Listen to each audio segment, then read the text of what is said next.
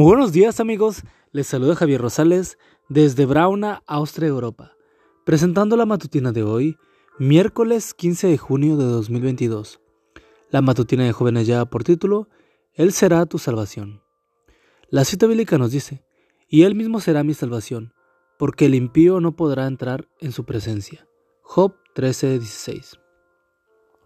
Job lo entendía muy bien. Sabía que un pecador no puede estar en la presencia de Dios, pero al mismo tiempo, él conocía la solución. Él mismo será mi salvación.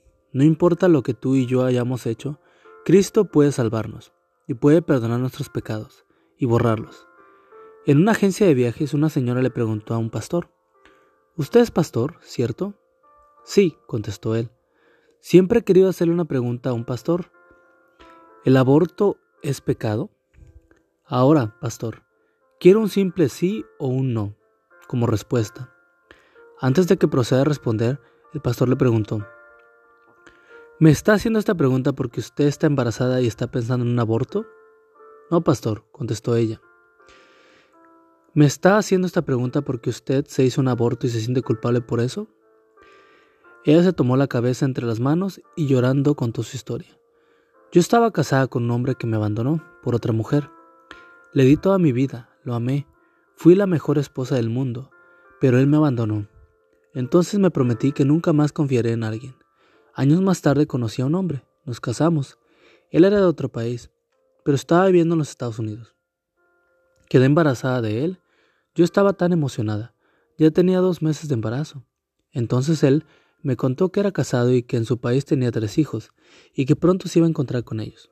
Pastor, no podía pensar en mantener a ese bebé, pues era el segundo hombre que me había decepcionado tanto y tan drásticamente. Entonces me hizo un aborto.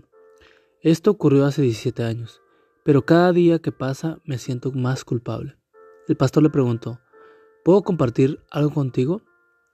Acto seguido abrió su Biblia en 1 Juan 1.9 y leyó, Si confesamos nuestros pecados.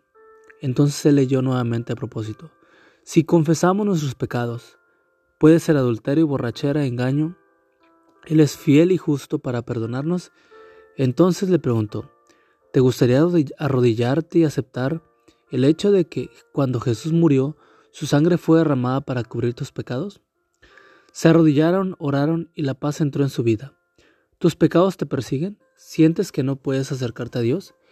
En este preciso momento Jesús quiere alcanzarte. Por eso, el mensaje de Dios hoy es, ven a mí y yo seré tu salvación.